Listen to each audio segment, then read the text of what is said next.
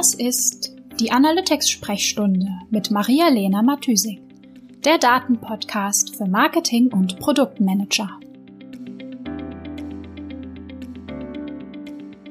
Das ist die Episode 21. Self-Tracking, meine Tools und meine Erkenntnisse. Hallo ihr Lieben, herzlich willkommen zur letzten Analytics-Sprechstunde des Jahres. Es ist Jahresende, es ist Zeit für Neujahrsvorsätze. Wir nehmen uns doch sicher alle irgendwie ein bisschen vor, dass das nächste Jahr ein kleines bisschen besser wird, wir ein bisschen produktiver sind, ein bisschen zufriedener, ein bisschen mehr Auszeiten nehmen oder dass wir einfach irgendetwas ein kleines bisschen besser machen wollen. Und äh, auch wenn ihr euch keine Vor äh, Neujahrsvorsätze vornehmt, ist es doch eigentlich auch schon ein Neujahrsvorsatz, sich keine Vorsätze zu machen. Ja, ich mache mir auf jeden Fall Neujahrsvorsätze. Und ich wäre ja nicht ich, wenn ich das nicht auch irgendwie datenbasiert machen würde. Deswegen dachte ich mir, heute ist mal Zeit für ein, ja, im gewissen Sinne ja irgendwie ein bisschen off-topic-Thema, was jetzt nicht direkt mit der Webanalyse zu tun hat, ähm, sondern mit dem, ja, der Self-Analyse. Also ähm, habe ich mir das Thema Self-Tracking vorgenommen ähm, und dachte mir, ich erzähle euch mal, was ich so mit meinen Daten mache, ähm, welche Daten ich über mich selbst sammle und ähm, auch, was mir das Ganze und vielleicht auch euch, also was sagt mir das Self-Tracking, die Analyse der eigenen Daten auch über die Arbeit ähm, als Digital Analystin. Also wie hilft uns oder was können wir von der äh, vom Self-Tracking ableiten für Analytics im Business und Marketing? Genau, vielleicht fange ich einfach mal kurz an zu überlegen, welche Datenquellen ich eigentlich habe und was ich so alles tracke. Ich glaube, der, die eine Datenquelle ist auf jeden Fall mein Fitbit. Also meine, meine Sportuhr, die auch meine Herzfrequenz misst, meine Schritte und äh, die Fitbit-Waage, mein Körperfettanteil, also alles, was irgendwie mit Bewegung und äh, Sport zu tun hat. Genau, ich glaube, das ist so ein bisschen die Hauptquelle. Mhm, ansonsten habe ich auch, genau, benutze ich einen Habit Tracker, das Dailyo. Vielleicht fange ich einfach mal kurz an zu überlegen, welche äh, Datenquellen ich alles alle verwende, beziehungsweise was ich alles tracke. Und ich habe mir so eine kleine Liste gemacht mit, ja, mit den Tools. Und ich muss sagen, es ist ein bisschen beängstigend. zu sehen, was ich tatsächlich alles tracke. Möglicherweise bin ich tatsächlich ein bisschen ähm, Datenfanat. Okay, fangen wir mal an. Also meine, ja, ich würde schon sagen, meine Haupt Datenquelle ist ähm, auf jeden Fall das Fitbit, also die ähm, Sportuhr, die meine Schritte ähm, aufzeichnet, meine Herzfrequenz, ähm, genau die Bewegung im Allgemeinen ähm, und in Kombination mit der Fitbit-Waage halt auch sowas wie irgendwie Körperfettanteil oder so etwas. Genau, also alles irgendwie körperbezogen. Dann ähm, der zweite Punkt, der wertvolle Daten beinhaltet, ist mein Dailyo, das praktisch ein, ähm, so ein typisches Five-Minute-Journal also so eine Reflexions-App, in der man am Abend ähm, nochmal über seinen Tag schauen kann und genau so ein kleines Tagebuch führt, halt wirklich nur drei Minuten oder fünf Minuten. Ähm, das Besondere an Dailyo ist, dass das nicht in Textform stattfindet. Also man kann ja ähm, so ein Fünf-Minuten-Tagebuch auch einfach schriftlich führen, also mit Stift und Papier praktisch, ähm, sondern das Dailyo funktioniert eher in, wie ein Habit-Tracker. Also dass man sagt, habe ich A oder B gemacht und dann halt sozusagen True oder False ähm, ankreuzen kann, ob man es genau, ob das irgendwie Teil vom Tag war, ja oder nein. Und außerdem gibt man ein Rating ähm, für die Gesamtstimmung am Tag, wie man sich gefühlt hat, wie zufrieden man war. Dann ansonsten tracke ich noch äh, natürlich meine Arbeitszeit.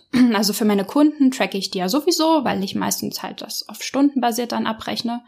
Ähm, aber wenn man schon mal dabei ist, habe ich mir irgendwann angewöhnt, einfach sämtliche Arbeitszeit zu tracken. Also ich tracke nicht meine Privatzeit, ganz so crazy bin ich dann doch noch nicht. aber alles, was irgendwie mit Produktivität zu tun hat und mit den Aufgaben, die ich so den Tag über mache, ähm, wird das alles getrackt. Also auch Buchhaltung und solche Sachen. Genau, und ansonsten track ich halt noch, wie es wahrscheinlich viele tun, ähm, meine Ausgaben. Also sozusagen meine gesamte finanzielle äh, Verfassung. Also jetzt natürlich logischerweise für die Buchhaltung für mein Business, aber halt auch privat, ähm, was ich genau ausgebe. Und ich budgetiere auch äh, zum Beispiel einen Urlaub oder so. Also da gibt's relativ genaue Daten. Ich glaube, es gibt sogar ja, lücken, lückenlose Daten seit meinem ersten Taschengeld. okay, ich glaube, es ähm, scheint mir in den Genen zu liegen, meine Daten äh, sorgfältig zu tracken und zu erheben. Genau, ansonsten habe ich auch, ähm, ist mir noch eingefallen, dass halt auch noch andere Tools, sag ich mal, meine Gewohnheiten, Tätigkeiten tracken. Also zum Beispiel Headspace, die Meditations-App, ähm, trackt natürlich auch, wie viel Zeit ich am Tag oder in der Woche und im Jahr meditiert habe. Ansonsten habe ich noch eine Wander-App, die halt zum Beispiel aufzeichnet, ähm, wie viele Kilometer ich irgendwie auf irgendwelche Berge raufgekraxelt bin. Und darüber hinaus, was auch noch super praktisch ist, ähm, die ich jetzt aber nicht selber tracke, sind ähm, externe Datenquellen, die man natürlich auch noch heranziehen kann. Ähm, da gibt es zum Beispiel so der Klassiker sind, glaube ich, so die GPS-Daten, die man sich ähm, aus seinem Google-Profil runterladen kann. Also immer, wenn man irgendwie sein GPS anhatte und in Google Maps was navigiert hat, ähm, sieht man auf so einer Karte, wo man da war und ähm, genau, kann sich das sozusagen runterziehen und aggregiert sich anschauen. Um, ähm, und ansonsten, weil ich ein sehr wetterfanatischer Mensch bin, ähm, auch Wetterdaten. Also ich weiß eigentlich immer, wie es Wetter am Tag wird, weil es irgendwie super wichtig ist für meinen Tagesablauf. Wann kann man rausgehen, wann kann man laufen gehen. Ähm, deswegen ist Wetter irgendwie auch noch relativ wichtig für mich und ich habe das mal mit aufgeführt. Außerdem ähm, habe ich eine Zeit lang auch noch sowas getrackt wie Screen, Screen Time, also wie viel wie viel Zeit waren bestimmte Tools in meinem Browser zum Beispiel oder allgemein in meinem, in meinem Laptop aktiv. Ich glaube, viele machen das ähm, fürs Handy, aber fürs Handy habe ich das bisher nicht gemacht, ähm, sondern ähm, vor allem für einen Laptop. Ähm, ich glaube, warte mal, wie hieß das Tool? Ähm, ich glaube, es hieß genau Rescue Time. Allerdings hat es ähm, nicht besonders gut funktioniert für mich. Ist schon auch eine Weile her, sicher schon zwei Jahre her, dass ich das mal ausprobiert habe. Ähm, ich fand einfach, dass die automatische Zuordnung der Kategorien, ähm, also dieses Tool versucht halt einzuordnen, je nachdem, was man gerade offen hat auf dem Laptop, ist das zum Beispiel produktive Zeit oder ist das eher Ablenkung, die man da gerade hat. Ähm, und natürlich ähm, hat dieses Tool häufig zum Beispiel Facebook oder sämtliche Social Media als ähm, Distraction, also irgendwie als unproduktive Zeit kategorisiert. Und zum Beispiel sowas wie Excel, so der Klassiker, war irgendwie super produktiv in dem, in der Auswertung vom Tool. Man kann das natürlich auch immer manuell anpassen, aber und da sieht man schon, dass es nicht so einfach ist, wie man mit den Daten umgehen soll und wie man tracken soll. Ähm, Produktivität ist halt leider gar nicht so einfach zu messen und schon gar nicht auf Basis von simplen Tools oder Webseiten. Also einfach nur, dass ich gerade Excel offen habe, heißt nicht, dass ich produktiv bin. Und ähm, Facebook heißt auch nicht, dass ich gerade unproduktiv bin. Also das habe ich wieder abgeschafft, weil das fand ich komplett nutzlos für mein Tracking und für meine Analysen. Aber natürlich, ähm, genau wie, wie ich gerade schon habe anklingen lassen, meine KPIs, ähm, auf die ich so optimiere, also auf die ich optimiert habe, haben sich natürlich im Laufe der letzten Jahre auch ähm, geändert. Genau, also wie ich, wie ich hab, wie ich es gerade schon habe anklingen lassen an der an der Produktivitätsmessung mit Rescue Time eigentlich, denk, würde ich mal sagen, kann man bei der Ermittlung der KPIs jetzt für, für die persönliche Analyse für Self-Tracking eigentlich genauso vorgehen wie bei allen anderen KPIs, so im klassischen Analytics auch. So die allererste, oberste Frage ist, was ist mein Ziel? Also, Früher, ich sag mal so vielleicht vor fünf Jahren oder so, war mein Ziel, auf das ich hingetrackt äh, habe, Produktivität. Dann ist schon mal gleich die erste Entscheidung. Produktivität wie wie kann ich das eigentlich messen? Also was bildet die Produktivität eigentlich ab? Da hätte man natürlich auf der einen Seite so Metriken wie die Arbeitszeit, wie viel habe ich gearbeitet. Okay, das ist jetzt wirklich super primitiv, aber ist natürlich eine Metrik, die man dafür ranziehen kann. Ähm, auch zum Beispiel, wie viele Aufgaben habe ich erledigt oder auch, was war jetzt zum Beispiel meine Aktivitätszeit auf relevanten Webseiten oder in Tools. Ja, und da merkt man schon, wie schwierig das sein kann, Produktivität adäquat abzubilden. Also Arbeitszeit an sich ist ja, hat ja nichts mit Produktivität zu tun. Das ist ja erstmal nur ähm, ja, der quantitative Output. Also wie lange hat man am Tisch gesessen, heißt nicht, wie produktiv man war. Das heißt, man muss sich einfach Gedanken machen und versuchen, ein schlüssiges Modell aufzustellen, wie man, wie man das tracken möchte. Und hier wird uns auch nochmal klar, dass ähm, ja das Aufstellen von Zielen im persönlichen Bereich schon so schwierig ist und ähm, es ist schwierig ist, diese Ziele messbar zu machen. Und ähm, ja, sag ich mal so, im Business oder in, im Marketing Analytics haben wir jetzt natürlich den Vorteil, dass wir so mit der Metric Revenue oder Umsatz auf der einen Seite ein sehr einfaches Leben haben, weil eben einfach quantifizierbar aber alle anderen Ziele, die man sonst noch so haben kann, sind genauso schwierig zu greifen, wie jetzt in unserem Fall der Produktivität. Ähm, klar, also im Online-Marketing haben wir uns, ich weiß nicht, allerlei Krücken, sag ich mal, ausgedacht, um dem Ziel der Quantifizierung ein Stück näher zu kommen. Also so Beispiel Attributionsmodelle oder der Customer Lifetime Value oder auch so Sachen wie der Net Promoter Score sind natürlich alles Hilfsmittel auf dem Weg zur, ja, zum Messbarmachen unserer Ziele. Und ähm, in vielen Bereichen, also sag ich mal, also da all diese Punkte machen absolut Sinn und helfen uns extrem weiter in der Analyse. Aber trotzdem sind und bleiben es Krücken, also Hilfsmittel einfach und eher der Versuch, ein Ziel möglichst nah an der Realität zu quantifizieren. Also wir versuchen mit dem Customer Lifetime Value den Wert der Kunden abzubilden. Das ist ein Modell, was uns, ja, was uns helfen soll. Ähm, das heißt aber nicht, dass wir damit schon die Realität abbilden und quantifizieren. Also ich finde, das, das sollten wir nicht vergessen. Vor allem das sollten wir nicht im Business vergessen. Und wenn wir uns darüber Gedanken machen in unserem persönlichen Umfeld, können wir es häufig noch viel, viel besser einschätzen, zu sagen, okay, wenn ich meine Produktivität aufgrund von der und der und der Metrik messe, habe ich das Gefühl, das adäquat für mich abzubilden. Und ähm, dann merkt man, okay, hm, nicht so richtig, man ist nicht so richtig zufrieden damit. Andere Metriken oder andere KPIs, zum Beispiel im Marketing oder Business, übernimmt man aber einfach so. Ja, der Customer Lifetime Value ist halt die Abbildung vom Wert unserer Kunden, ohne das halt nochmal zu hinterfragen. Und ähm, genau, da finde ich einfach so, das einmal im Privaten, sag ich mal, zu machen oder mit einem, mit einem persönlichen Beispiel und sich dann zu fragen, kann ich das übertragen auf Business, Marketing Analytics und falls nein, warum nicht? Früher war mein Ziel Produktivität. Also ich bin zu dem Schluss gekommen, dass es ähm, eine sehr, sehr schwierige Metrik ist und mein Ziel auch nicht so richtig abbildet. Das heißt, heute würde ich das eher definieren als Zufriedenheit was jetzt äh, natürlich keine einfachere Metrik ist, aber ich glaube, nichts in dem Bereich Self-Tracking oder so im persönlichen Leben ist irgendwie einfach. Wie auch im Business nicht. So ist es halt.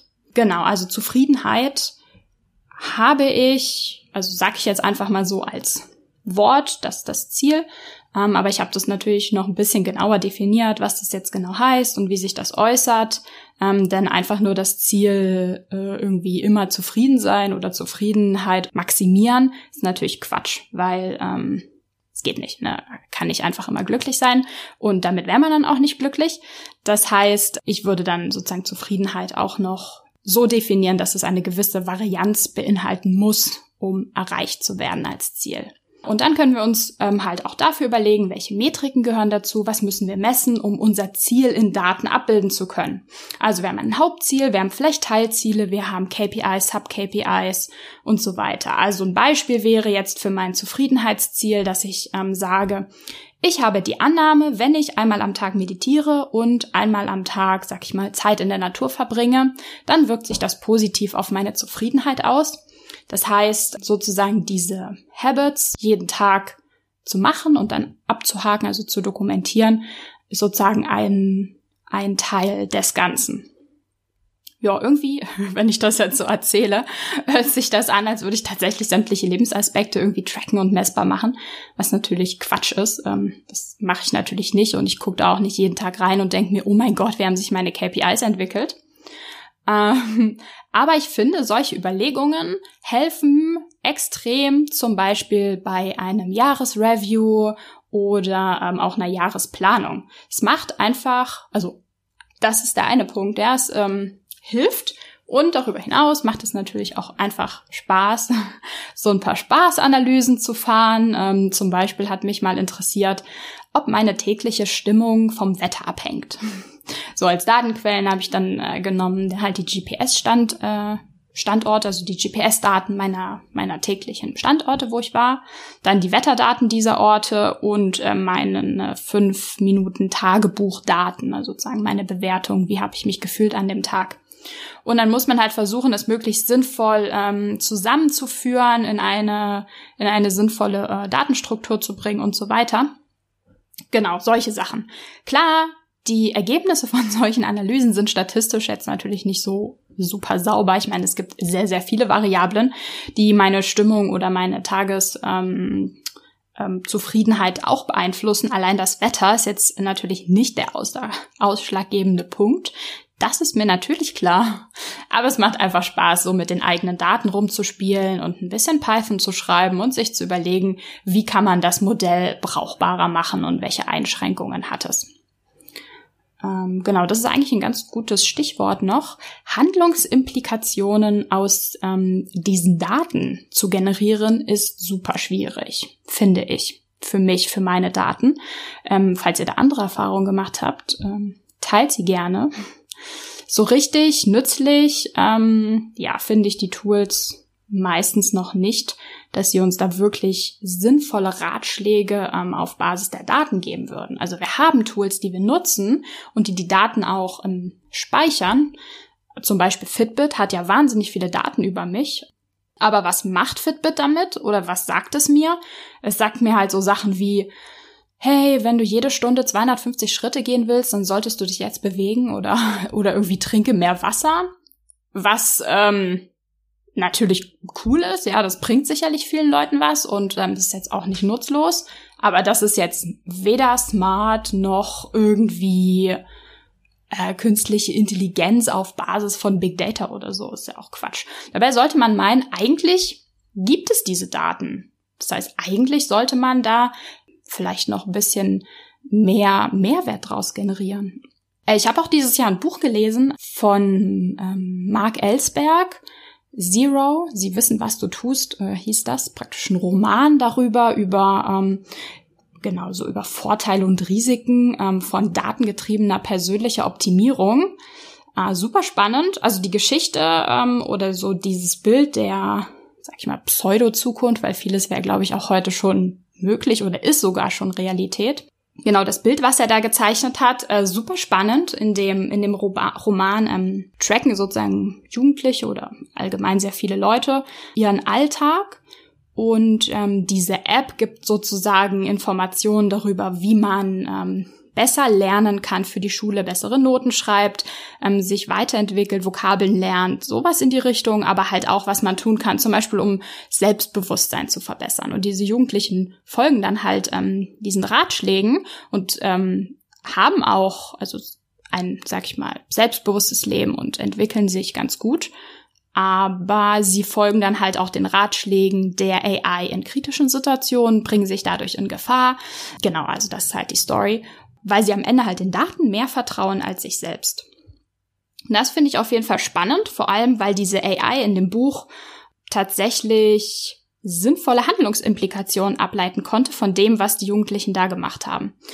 Das ist natürlich schwierig. Okay, jetzt machen wir wahrscheinlich noch ein ganz anderes Fass auf im Sinne von, was geht eigentlich mit AI und wie viel ähm, Informationen stecken in Daten drin. Und ich bin mir völlig bewusst, dass das nicht so einfach ist, wirklich ähm, valide Handlungsimplikationen zu generieren, die man da natürlich auch anderen Menschen oder zum Beispiel diesen Jugendlichen in dem Buch an die Hand geben möchte und man sich sicher ist, dass man damit keinen Quatsch macht oder dass es ähm, ja valid ist und sinnvoll, sich danach zu richten und äh, keine Gefahren birgt oder fast keine ähm, Gefahren. Okay, und dann kommt man wieder in den ganzen Bereich, okay, was der Alpha-Fehler, was der Beta-Fehler. Okay, genau. Ähm, genau, was ich eigentlich sagen wollte, äh, jetzt nochmal zum, zu meinem Hauptthema zurück. Die Tools sammeln viele Daten und ähm, geben uns schon einige Hinweise, was man besser machen kann. Aber so richtig smart ist es natürlich noch nicht. Und ähm, dann könnte man natürlich auch noch darüber überlegen, wie inwiefern möchte ich eigentlich, dass diese Tools so viel über mich wissen. Als zum Beispiel äh, Fitbit von Google gekauft wurde, da habe sogar ich als ähm, Tracking-Mensch und Datenfreak einen kurzen Herzaussetzer äh, bekommen, ich bin mir wirklich nicht sicher, ob ich das so richtig geil finde, dass die Daten so weit aggregiert werden. Ich meine, Google kennt nicht nur meine genauen GPS-Positionen, den Inhalt meiner E-Mails, mein gesamtes Browserverhalten, sondern auch jetzt noch mein äh, Realtime-Puls und mein Körperfettanteil. Also, mh, mm, ja, dafür finde ich dann doch vielleicht den Mehrwert, den man davon hat, gemessen an dem, was möglich wäre, vielleicht doch ein bisschen dünn. Genau. So, mein Fazit des Ganzen und zum Ende des Jahres. Klar, okay, ich tracke jetzt ziemlich viel und mit allen Daten mache ich auch nicht äh, unbedingt was. Also die meisten Punkte, die so mit Self-Tracking möglich sind, sind vielleicht Spielerei. Ähm, aber es macht Spaß. Und ähm, für mich ist der Benefit davon vor allem Klarheit zu bekommen also sozusagen das, was man auch im Analytics, im Business und Marketing äh, machen äh, versucht, also die Realität für mich sichtbar zu machen und im gewissen Sinne auch meine Erfahrung, ähm, genau mein Leben im gewissen Sinne ähm, zu externalisieren, also dass ich die Möglichkeit habe, von extern draufzuschauen und ähm, in der Retrospektive zu sehen, ah ja, okay, das ist passiert ähm, das sehe ich an den Daten, das habe ich aufgezeichnet und ähm, ich muss mich nicht nur oder ich brauche mich nicht nur auf meine Erinnerung berufen. Und ähm, genau, und gerade jetzt, wenn wir oder wenn, genau, wenn wir schauen, was haben wir dieses Jahr alles gemacht, wie war das Jahr und was haben wir vor, nächstes Jahr zu machen, finde ich das ähm, sehr hilfreich für ähm, genau das Jahr nochmal Revue passieren zu lassen und mir auch die Ziele für nächstes Jahr zu setzen. Und in diesem Sinne wünsche ich euch einen ähm, guten Rutsch ins neue Jahr, frohes Aufstellen von Neujahrsvorsätzen und ähm, genau, startet gut ins nächste Jahr. Bis zur nächsten Woche. Ciao, ciao. Die Shownotes findest du wie immer unter analyticsfreak.com slash podcast. Ich würde mich außerdem mega über Feedback jeder Art freuen. Also schreib mir gern eine Mail an maria at analyticsfreak.com oder über meine Social Media Kanäle.